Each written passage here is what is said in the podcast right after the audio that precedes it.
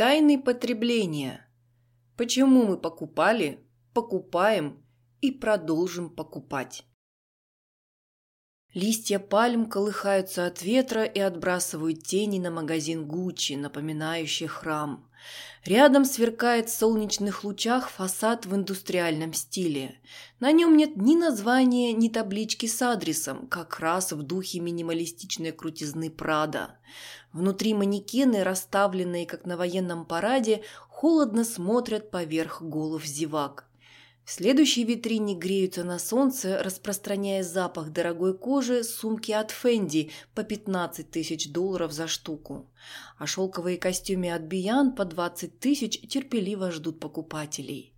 Витрину Дольче и Габбана украшают 800-долларовые джинсы, старательно порванные на коленях и заляпанные краской.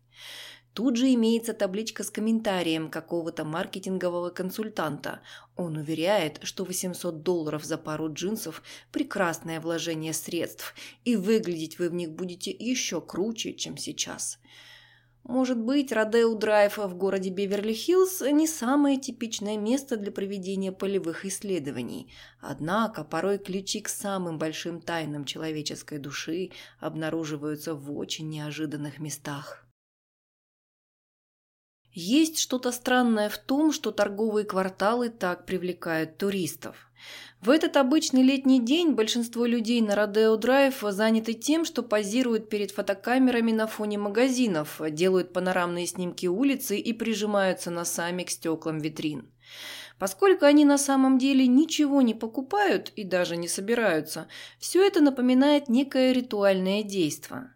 Наверное, для инопланетного антрополога эти сборища туристов были бы таким же экзотическим и таинственным зрелищем, как для нас племя доисторических людей, танцующих вокруг костра звездной ночью. Что же привело всех этих людей на Родео Драйв? Чем очаровывает туристов эта улица? Чтобы понять это, обратите внимание на их настроение. Взгляните, как они прогуливаются и замирают. Вы наверняка заметите, что они как будто пьяны. Их головы кружатся от фантазий, навеянных сказками вроде «Красотки» и волшебной силой этого места. Взрослым людям именно эта улица, а не расположенный в часе езды к югу парк развлечений, кажется самым счастливым местом на Земле. Это, конечно, больше, чем развлечение. Это мечта. Мы настолько привыкли связывать счастье с потреблением, что нам даже не приходит в голову, что Родео Драйв для покупателя, простите за сомнительную метафору, что-то вроде Кентерберийского собора или Мекки для верующего. То есть сила этой улицы кроется в чем-то абстрактном, выраженной здесь самой сути потребительства, в обещании, что личного счастья можно достичь, приобретая больше, чем на самом деле необходимо. Инопланетный антрополог, наверное, решил бы, что люди на Родео Драйв похожи на паломников, которые преодолели немалый путь ради того, чтобы достичь здешней роскоши и всего того, что несет с собой откровение потребительства. Все мы потребители, и все мы в той или иной степени живем под влиянием вероучения консюмеризма, согласно которому счастье зависит от того, что мы имеем. Недавний социологический опрос показал, что лишь 6% американцев считают, что счастье нельзя купить за деньги. Когда кто-нибудь говорит, что счастье за деньги не купишь, обычно подразумевается, что приобретение вещей счастья не принесет. Но потребительство – это больше, чем просто покупка вещей.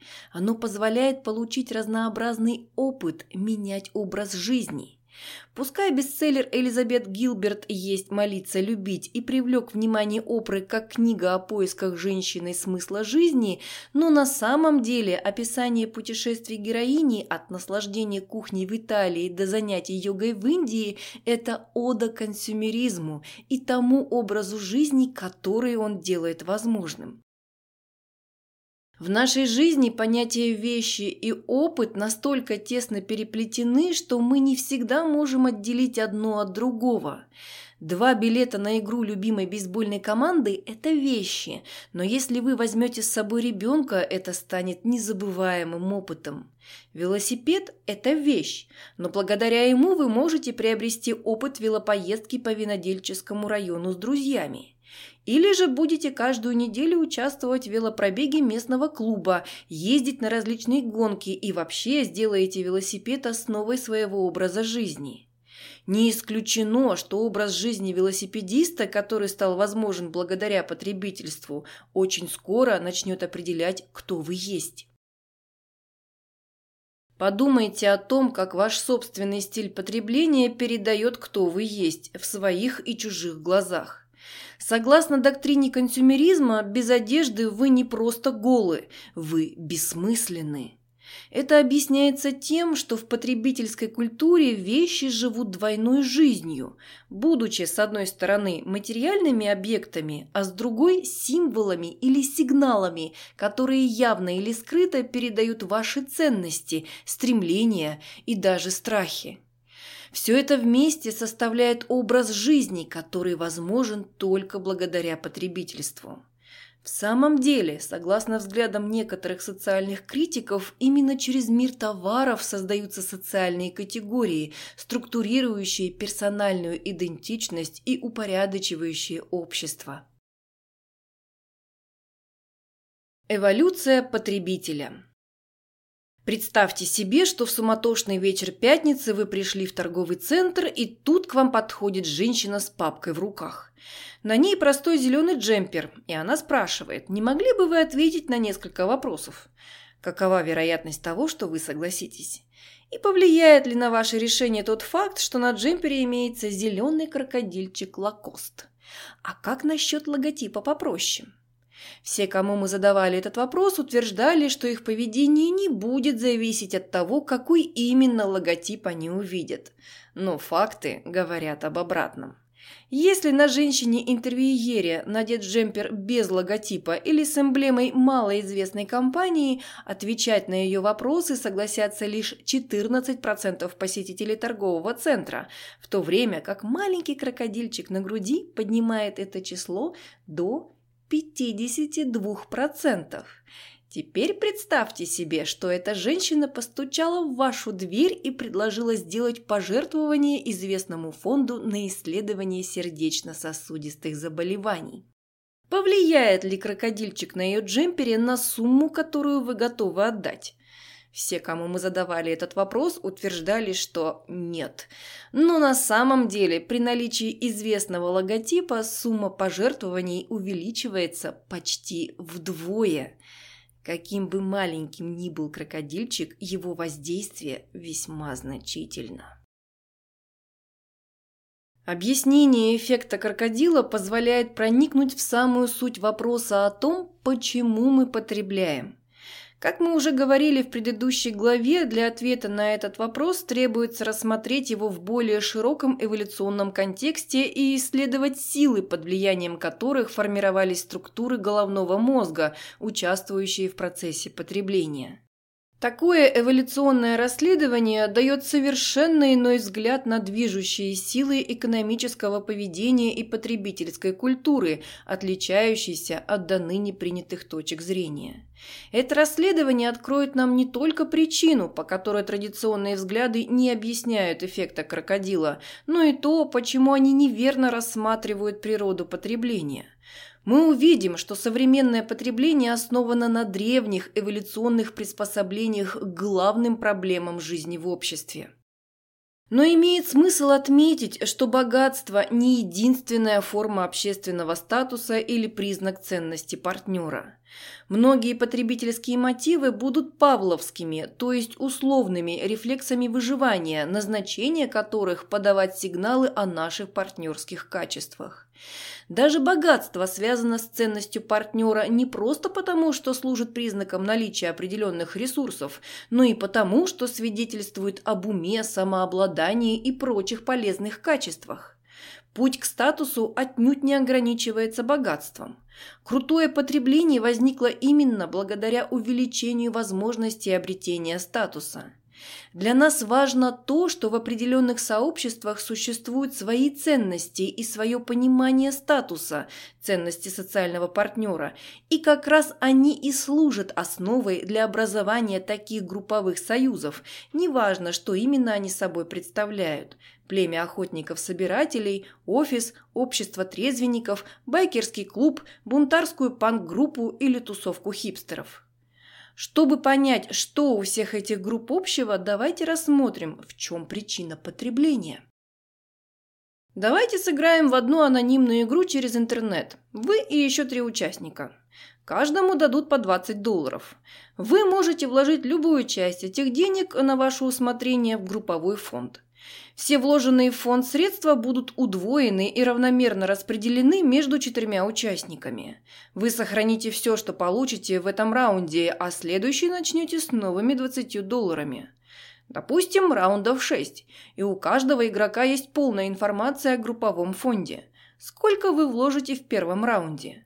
Если игроки вложат все свои деньги по 20 долларов, то каждый в конце раунда получит 40. Но ловушка вот в чем. Каждый вложенный доллар принесет вам в этом случае всего-навсего еще один доллар. Значит, количество заработанных денег зависит от того, сколько вложат остальные участники. Если вы не вложите ничего, а все остальные вложат по 20 долларов, вы сделаете на игре 30, плюс те 20, которые у вас остались, так что в целом у вас будет 50 долларов. Вы, вероятно, задумаетесь о том, что сделают остальные. Будут ли они щедры или поступят так же, решив выиграть за счет чужой щедрости?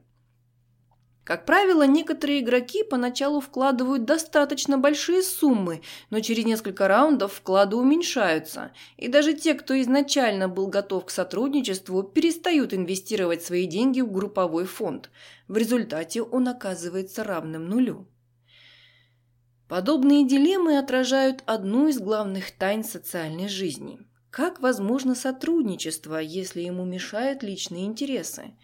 И это неумозрительная научная проблема. С такими ситуациями мы сталкиваемся постоянно. Возьмем, к примеру, проблему изменения климата. Чтобы с ней справиться, все страны должны снизить выбросы углекислого газа, но это вредит экономике. Поэтому у глав государств появляется искушение ничего не делать собственными выбросами, при этом всячески убеждая других позаботиться об этом.